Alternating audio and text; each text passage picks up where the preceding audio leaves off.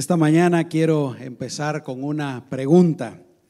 ¿Cuántos de ustedes se han sentido tal vez afligidos o angustiados, acongojados, decepcionados, tristes o a lo mejor a veces hasta molestos o enojados por el estado en el que está el mundo?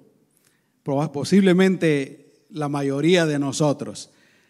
Claro que nos sentimos así cuando tenemos un problema personal, pero cuando miramos el estado del mundo o tal vez eh, la situación del país, posiblemente nos sintamos así. Cuando miramos las noticias y vemos el crimen, vemos eh, violencia, vemos maldad, inseguridad, eh, o tal vez cuando nos damos cuenta de la avaricia de algunas personas, algunas personas poderosas, eh, algunas personas que a lo mejor deberían de, tener amor y misericordia por la gente, pero no lo tienen.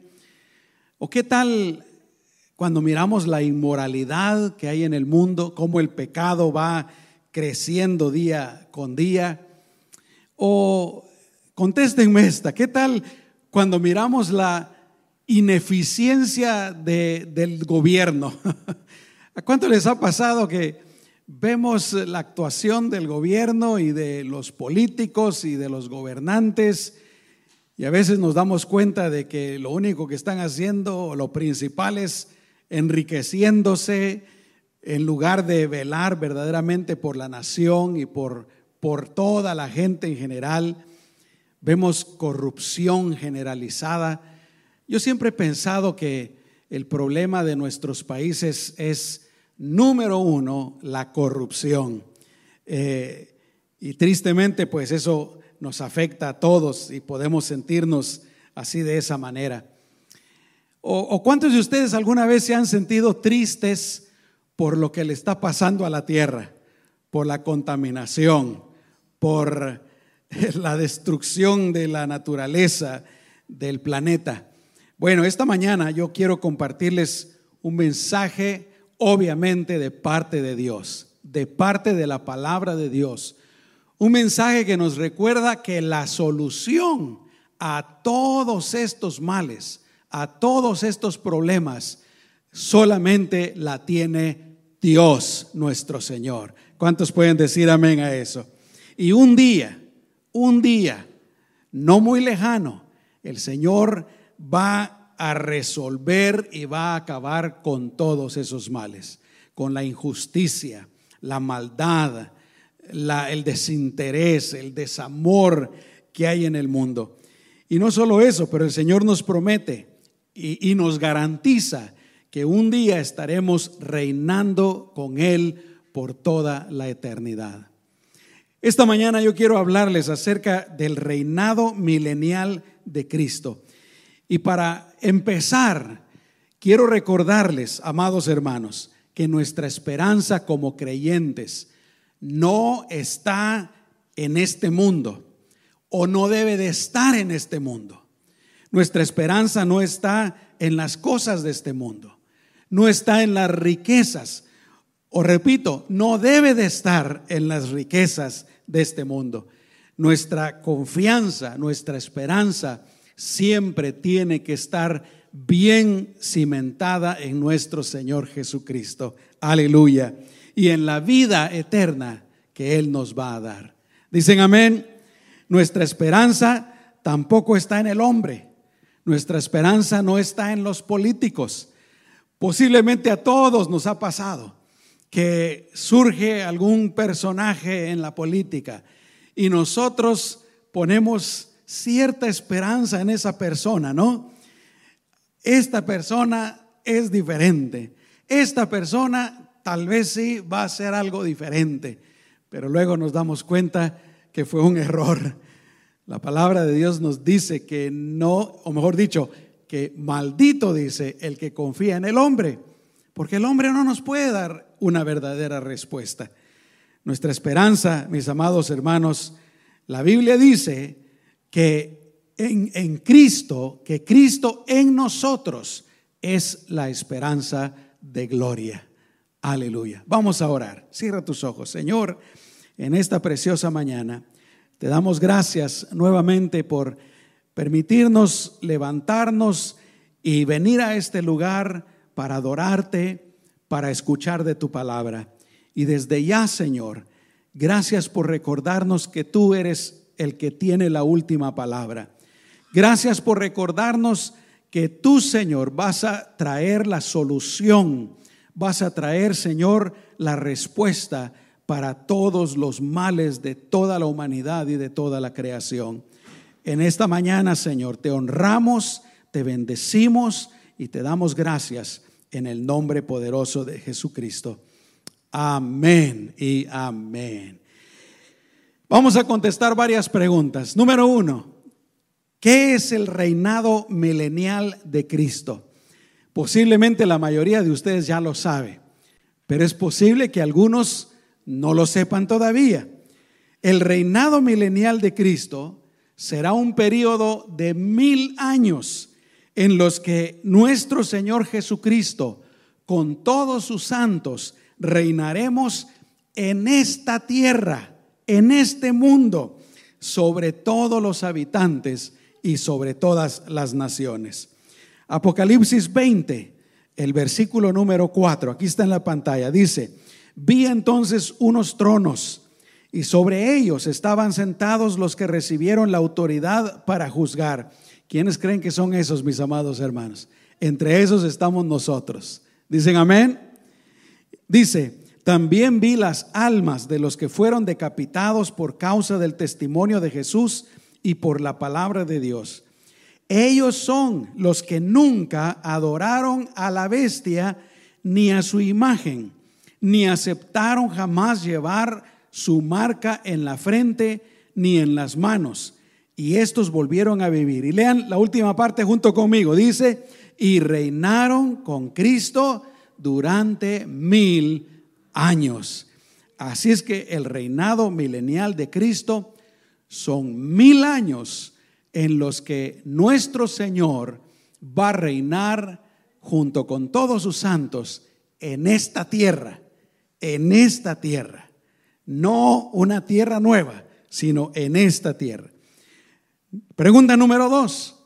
¿Cuándo va a empezar este reinado milenial? Bueno, la respuesta es que empezará inmediatamente después de los siete años de la gran tribulación. Hemos estado hablando acerca de eso durante los últimos domingos. Y para resumirlo, eh, déjenme decirlo de la siguiente manera. Ahorita estamos en el periodo de la gracia, pero este periodo de la gracia se va a terminar en cualquier momento cuando sea el rapto de la iglesia. Ya hablé bastante acerca de eso. los creyentes, el Señor nos va a llevar al cielo, ahí vamos a presentarnos en el tribunal de Cristo, luego vamos a participar de las bodas del Cordero al final de las bodas del Cordero vamos a regresar con Él. Mientras nosotros estamos en el cielo, aquí en la tierra serán los siete años de la gran tribulación. Entonces, al final de esos siete años, cuando regresemos con el Señor, el Señor venza a las naciones, entonces vamos a empezar ese reinado milenial. Amén. Después de que el Señor eh, venga y lance al anticristo y lance al falso profeta al lago de fuego de azufre por toda la eternidad. Después de que nuestro Señor encadene al diablo y lo encierre en el abismo, dice la palabra del Señor, y selle la puerta del abismo. Entonces van a empezar esos eh, mil años. Gloria al Señor. Quiero hacer una pequeña pausa aquí. La Biblia, se los he dicho varias veces, nos habla claramente acerca de lo que es el futuro.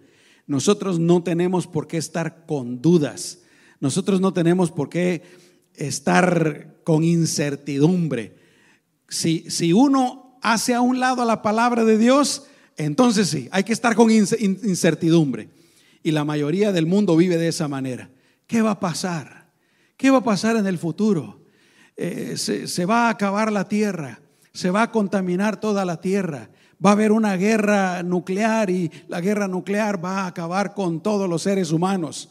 O van a venir los extraterrestres y algo va a pasar. La gente vive con incertidumbre, pero nosotros los cristianos podemos vivir con certidumbre, porque la palabra de Dios nos dice exactamente lo que va a pasar. Y con relación al diablo, al enemigo de Dios, al enemigo de nuestras almas, la Biblia dice claramente lo que va a suceder con él. Él ya está vencido. Aleluya. Nosotros tenemos la victoria y no hay por qué temerle a Satanás. ¿Cuántos dicen amén? Él está vencido. Y ahí, al principio de los mil años, Él, nuevamente digo, será encadenado, encerrado en el abismo. La puerta será sellada por mil años. Siguiente pregunta. ¿Cómo será el reinado milenial de Cristo? La Biblia tiene mucho que decir acerca del reinado milenial. No tenemos tiempo para compartirlo todo. Pero puedo empezar diciendo que en primer lugar, obviamente, Jesús será el que reine sobre toda la tierra. Dice la Biblia que Él se sentará en el trono de David en la ciudad de Jerusalén y sus santos, nosotros reinaremos con Él sobre toda la tierra. Miren lo que dice Efesios capítulo 1, versículo 20 y 21. Dice, hablando del poder de Dios, ese poder de Dios operó en Cristo y lo resucitó de entre los muertos y lo sentó a su derecha en los lugares celestiales, es decir, a la, derecha, a la derecha del Padre.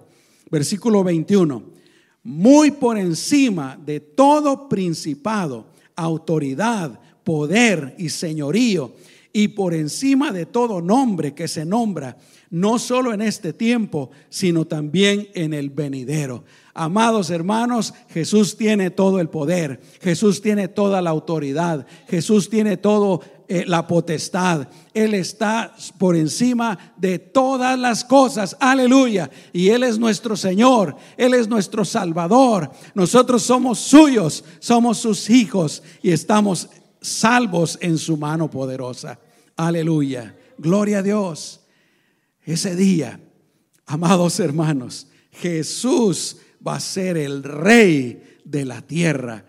Ya no los gobiernos que nosotros tenemos en esta, en esta vida que son tan, tan fallidos, tan corruptos, que no piensan en, en la población en general. Jesús Dios mismo, el rey de reyes y señor de señores, va a ser el gobernante de toda la tierra. ¿Cuántos pueden decir gloria a Dios? Aleluya. Ese será un tiempo maravilloso. Gloria a Dios. Así es que en primer lugar Jesús será el rey. Un reino perfecto. Un gobierno perfecto. El día de hoy lo único que nos pasa es que nos decepcionamos Entra un presidente, nos decepcionamos. Entra otro presidente, nos decepcionamos. Miramos la suciedad de la política, nos decepcionamos. Miramos cómo se roban el dinero, nos decepcionamos. Pero ese día, mis amados hermanos, el gobierno será perfecto. Aleluya. Todo funcionará al pie de la, al pie de la letra. El día de hoy los pobres cometen un crimen, los meten y los refunden en la cárcel. Los ricos cometen el mismo crimen y quedan impunes. No les pasa nada. Pero ese día el Señor aplicará la justicia como se debe de aplicar. Aleluya. Yo quiero vivir en ese tiempo. Gloria a Dios. Y vamos a vivir en ese tiempo si tú has creído en el Señor Jesucristo. En segundo lugar, el reino milenial de Cristo, ya no habrá más guerras. El día de hoy, las guerras, no ha habido un solo día, no ha habido un solo día que no haya guerra en el mundo. Pero ese día se acabarán las guerras. Solo para darte un ejemplo, mira lo que dice Miqueas, del profeta Miqueas, capítulo 4, versículo 3. Dice, "Y el Señor juzgará entre muchos pueblos él será el juez de jueces y corregirá a naciones poderosas y lejanas. Mira esto, y estas convertirán sus espadas en asadones y sus lanzas en hoces. Ninguna nación volverá a levantar la espada contra otra nación, ni se entrenarán más para hacer la guerra. No más guerras, no más tanques, no más ametralladoras, no más misiles, no más marcos de guerra, no más bombas nucleares ni atómicas. Absolutamente todo, la guerra se acabará. Gloria a Dios. ¿Te imaginas la paz que va a sentirse en ese entonces? No más guerra. Nadie hará ya guerra en contra de nadie. Gloria al Señor. Dicho sea de paso, en el libro del profeta Isaías se encuentra esta misma profecía. Y estas palabras las utilizó las Naciones Unidas. Si uno visita las instalaciones de las Naciones Unidas en Nueva York, afuera tienen estas, estas, esta profecía del libro de Isaías. Pero ¿qué ha logrado las Naciones Unidas? Absolutamente nada. Pero nuestro Señor sí lo logrará. Gloria a Dios. Por el contrario, la Biblia dice que habrá paz. Habrá paz. La paz que el mundo desea el día de hoy. ¿Cuántos de ustedes han deseado la paz? Todos. Le preguntas a, la gente, quieren paz, quieren paz, quieren paz. Pero ellos quieren que, que el hombre les dé la paz y eso es imposible. Pero en ese entonces sí habrá paz. Isaías capítulo 65, versículos 18 y 19 dice, ustedes se alegrarán y regocijarán siempre en lo que voy a crear. Imagínate, va a haber alegría, va a haber gozo. Y luego dice, estoy por crear una Jerusalén alegre y un pueblo gozoso. Y luego dice, yo me alegraré con Jerusalén, me gozaré con mi pueblo, y nunca más volverán a oírse en ella voces de llanto ni de clamor.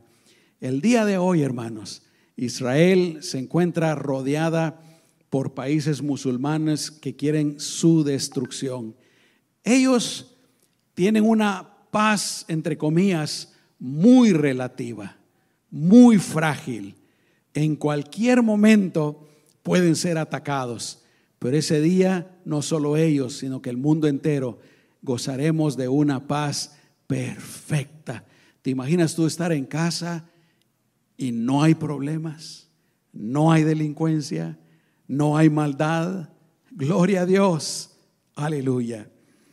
Eh, Isaías 32, 18 dice, entonces mi pueblo vivirá en lugares de qué?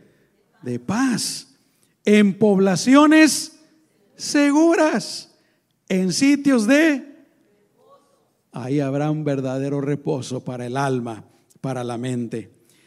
Y no solo eso, pero en tercer lugar se acabará la violencia, se acabará la delincuencia, la inseguridad. Isaías 11:9 dice, nadie hará mal ni daño alguno en ninguna parte de mi santo monte, porque la tierra estará saturada del conocimiento del Señor, así como las aguas cubren el mar. El día de hoy, ¿qué encontramos por todas partes? Inseguridad.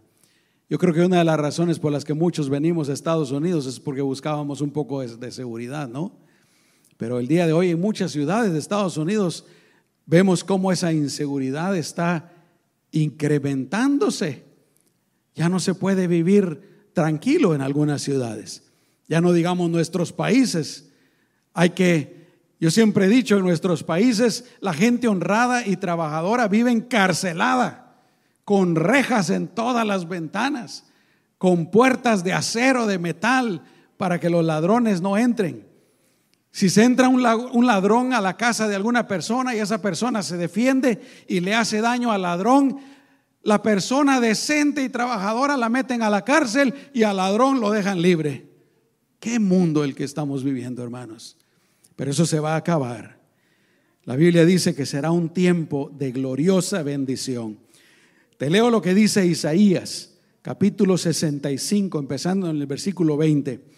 Dice, no habrá en ella niños que mueran a los pocos días. Se acabará el aborto, se acabarán la muerte de infantes, se acabará completamente. Dice, ni ancianos que no cumplan sus años de vida. Los niños morirán a los cuántos años? A los 100 años de vida. Y los pecadores que lleguen a vivir 100 años serán malditos. Más adelante voy a explicar un poco acerca de eso. Porque estamos hablando de que será un lugar glorioso, ¿no? Entonces, ¿cómo es posible que está hablando de pecadores que vivan 100 años y sean malditos? Ya lo voy a explicar. Y luego dice, edificarán casas y las habitarán, plantarán viñas y comerán las uvas. No volverán a edificar casas para que otro las habite, ni plantarán nada para que otros se coman los frutos la vida de mi pueblo será semejante a la vida de los árboles. Está hablando de que los árboles viven mucho tiempo. Y sigue diciendo, mis elegidos disfrutarán del trabajo de sus manos, no trabajarán en vano, ni darán a luz hijos que estén bajo maldición, porque ellos y sus descendientes son un linaje bendecido por el Señor. Antes de que me pidan ayuda, yo les responderé. No habrán terminado de hablar cuando ya los habré escuchado. Hermanos, esos mil años serán un tiempo glorioso, un tiempo de bendición, tiempo de paz, tiempo de tranquilidad, tiempo de prosperidad. Dicen amén, hermanos. Aleluya. Muy bien. Pregunta número cuatro. ¿Quiénes serán los habitantes de la tierra durante el milenio? Obviamente, en primer lugar, nuestro Señor Jesucristo, que será quien sea el rey de toda la tierra. Pero en segundo lugar, los habitantes del milenio serán los santos del Antiguo Testamento, empezando desde Noé hasta que nuestro Señor Jesucristo vino. Ahí estará David, ahí estará Adán, ahí estará empezando desde Adán, quise decir hace un momento. Ahí estará eh, los profetas, todos los creyentes del Antiguo Testamento estarán reinando con el Señor en el milenio.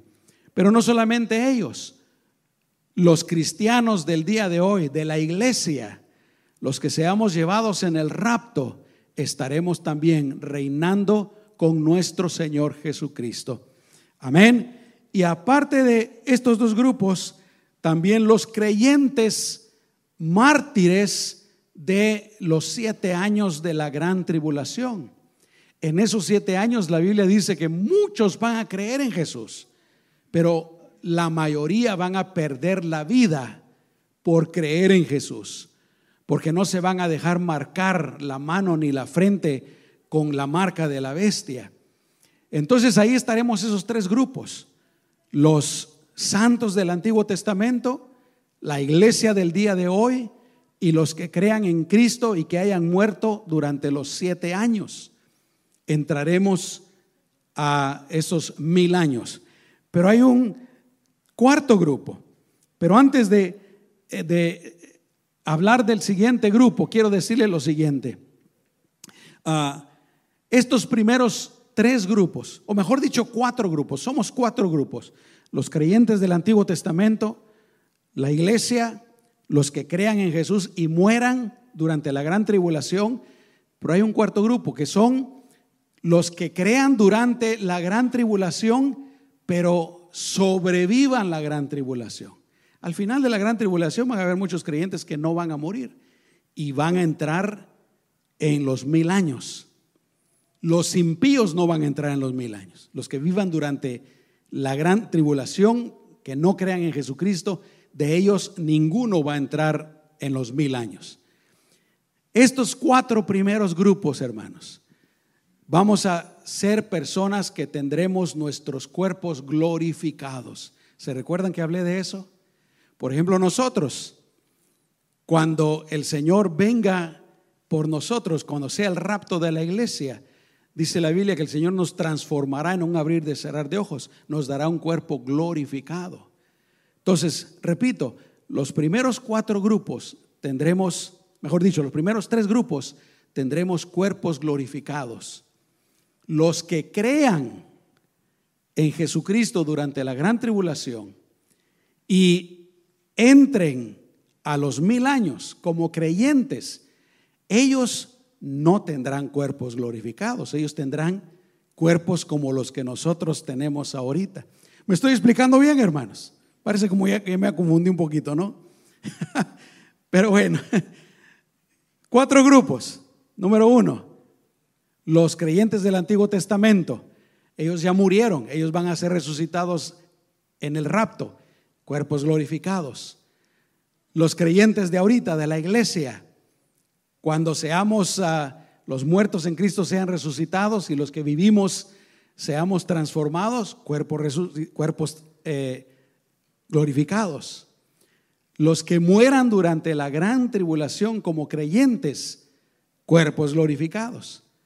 Pero el cuarto grupo, los que crean en Jesucristo durante la gran tribulación y pasen o entren a los mil años, esas personas no tendrán cuerpos glorificados. Van a ser creyentes, pero no tendrán cuerpos glorificados.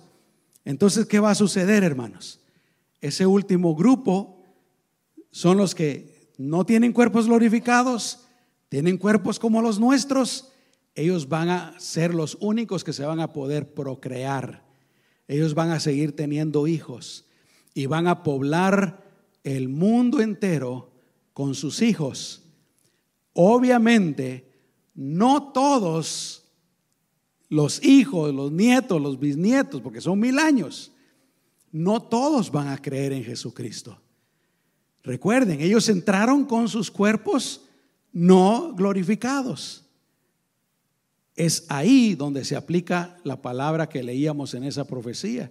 Los pecadores, dice, eh, que vivan 100 años a lo que leímos hace un momentito. ¿Me explico, hermanos? ¿Todo claro? Muy bien. Gloria al Señor. Aleluya. ¿Cuál es el propósito del reino milenial de Cristo? Y con esto vamos a terminar. El propósito de esos mil años es que Jesús, Dios, tienen que cumplir varios pactos que Dios hizo con Israel y también tiene que cumplir ciertas promesas que Dios hizo. Por ejemplo, Dios prometió a Israel la posesión total de cierta tierra.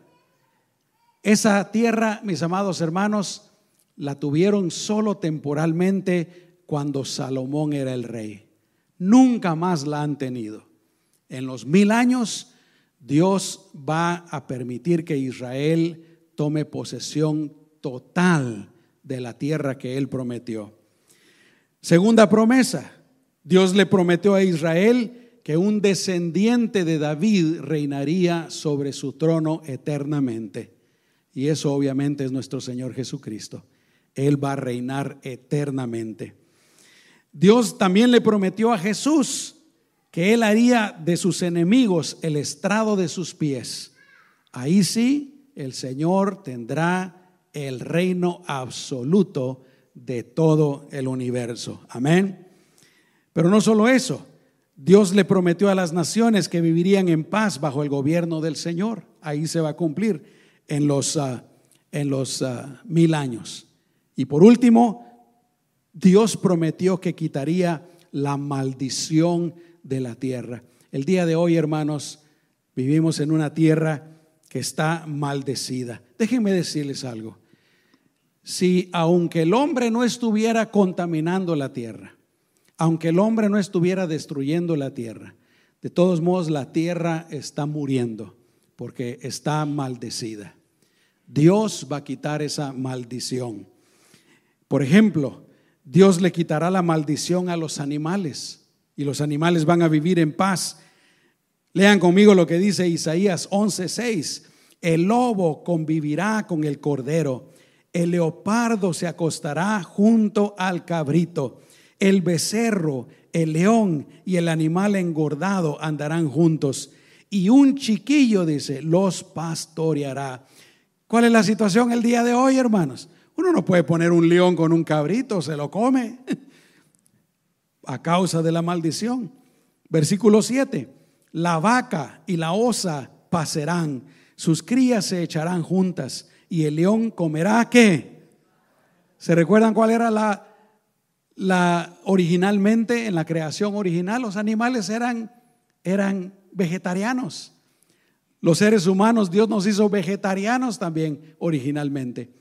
Y otra vez el Señor va a volver a restaurar eso. Y termina el versículo 8 diciendo, el niño de pecho jugará sobre la cueva del áspid y el recién destetado extenderá su mano sobre la cueva de la víbora. La tierra, hermanos, también será completamente transformada. Isaías 32, 15 dice, entonces el desierto se convertirá en qué? Campo fértil. Se acabó el desierto de aquí, de el Valle de Imperial y de Yuma y de todo esto, hermanos. Se va a terminar. Dice, y el campo fértil será visto como bosque. Isaías 35, 7 dice, el páramo se convertirá en estanque, el sequedal en manantiales de agua y en la guarida de los, y en la guarida de los chacales crecerán cañas y juncos. Isaías 41, 18. Ahora, ¿se recuerdan todo lo que le pasó a la tierra durante los siete años de la gran tribulación? El juicio de Dios. Todo Dios lo va a revertir. Isaías 41, 18 dice, abriré ríos en los montes y manantiales en medio de los valles en el desierto abriré estanques de agua y manantiales en la tierra seca. En el desierto haré crecer cedros, acacias, arrayanes y olivos. En el yermo pondré juntos cipreses, pinos y bosques. Y esto para que todos vean y sepan y se den cuenta y entiendan que esto lo ha hecho la mano del Señor, que el Santo de Israel lo ha creado. Hermanos, esta tierra volverá a ser un lugar paradisiaco, así como lo era en el jardín del Edén. Gloria a Dios. Bendito sea el nombre del Señor. Podremos estar seguros de que no habrá contaminación, no habrá más desastres naturales, no habrá más terremotos, más huracanes, no habrá más tornados, más inundaciones Miren, nosotros aquí en el desierto, hermano, estamos acostumbrados a la lluvia. No podemos aguantar la lluvia. Llueve un poco y hay inundaciones por todas partes, ¿no? Todo eso se va a terminar, hermanos. Se va a terminar. Aleluya. Hermanos, si nosotros estamos tristes por la condición del mundo actual, viene un día en el que el Señor lo va a corregir todo y nosotros vamos a estar ahí. Si tú has creído en Jesucristo como tu Señor y Salvador, si ya lo recibiste como tu Salvador, tú vas a estar allí reinando junto con el Señor. Dicen amén con la ayuda del Señor. Vamos a orar. Cierra tus ojos. Amado Señor, esta mañana te damos gracias por tu santa, por tu bendita palabra. Gracias Señor porque en ti es en quien tenemos la única y verdadera esperanza. Gracias Señor porque en ti Señor nosotros vemos la solución a todos los males, a todos los problemas, a todo, toda la maldad que hay en el mundo. Un día Señor, tú traerás la solución completa, la solución verdadera la solución final. Gracias Señor, en el nombre de Jesús. Aleluya. Todos con los ojos cerrados, por favor. Yo quiero hacer una invitación. Si tú todavía no estás viviendo para, para Dios, si tú todavía no has recibido a Jesucristo como tu Señor y Salvador, yo quiero invitarte para que esta mañana tú le abras tu corazón. Jesús dice, he aquí yo estoy a la puerta y llamo. Si alguien abre la puerta, yo entraré a él y cenaré con él y él conmigo. Si tú en esta mañana quisieras recibir a Jesucristo como tu Señor y Salvador, repite estas palabras después de mí. Dile, Señor Jesús, gracias por haber dado tu vida por mí. Porque tú veniste para buscarme y tú veniste para salvarme. Diste tu vida en mi lugar. Y es solo por ti por quien yo puedo recibir el perdón de mis pecados. Y no solo eso, pero la vida eterna. Yo puedo participar de todo lo que el pastor ha hablado en esta mañana. Señor, perdóname de todos mis pecados. Abro mi corazón a ti y te invito para que entres a mi vida y seas mi Señor y seas mi Salvador. Esta mañana yo te recibo como mi Rey, como mi Señor. Gracias Señor Jesús. Ayúdame a vivir de acuerdo con tu voluntad de hoy en adelante. En el nombre de Jesús. Amén y amén. Aleluya. Gloria a Dios. El Señor es bueno, hermanos. ¿Cuántos de ustedes se emocionan de estar en, ese, en esta tierra, en ese lugar, durante esos mil años? Amén. Gloria a Dios. Va a ser algo maravilloso verdaderamente. Va a ser algo maravilloso. Y ahí estaremos si hemos creído verdaderamente en nuestro Señor Jesucristo. Aleluya. Gloria.